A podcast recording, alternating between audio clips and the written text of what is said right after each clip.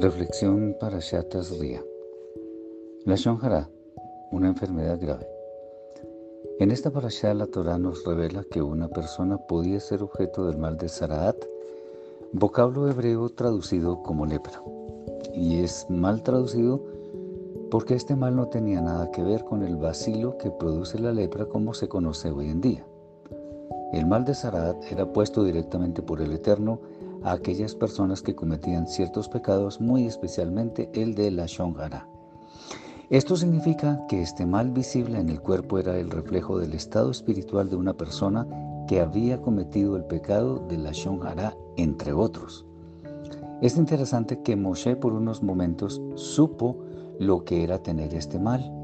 Cuando la zarza, el Eterno se lo puso, no solo como una señal milagrosa, sino porque en cierta forma habló mal contra su pueblo cuando aseguró que no le escucharían.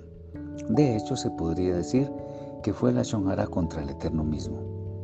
Igual se puede decir de la hermana de Moshe, Miriam, quien tuvo este mal por hablar mal de Moshe, ya en ese entonces líder de nuestro pueblo, y tuvo que cumplir el ritual de purificación en forma rigurosa.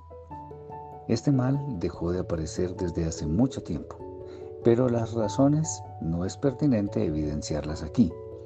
Lo que nos interesa saber es que el terrible pecado de la Shonjara día tras día está carcomiendo las almas de millones de personas sin que éstas hagan nada por remediar su situación ante el Santo de los Santos. El chisme, la mentira y el falso testimonio contra las demás personas es algo que hasta parece normal. De hecho, es apetecido en gran manera, cumpliendo la escritura que nos dice que los chismes son como bocados suaves. Pero todo ello lo que nos muestra es la lamentable condición espiritual del ser humano.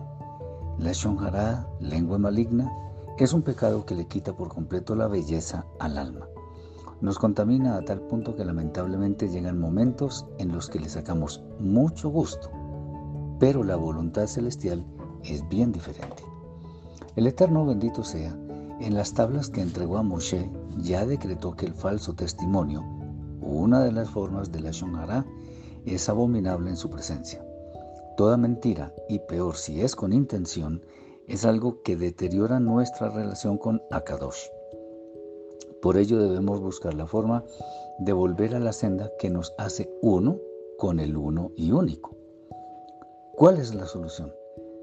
Tomar la decisión de ser veraces a cualquier precio. La mentira y el falso testimonio no pueden ser una opción para nosotros, pues conduce a camino de muerte. Muchos males en el mundo suceden a diario porque no refrenamos nuestra lengua, el instrumento que utilizamos para bendecir o maldecir a nuestros semejantes. Seamos veraces. Esto es la única alternativa de vida que tenemos.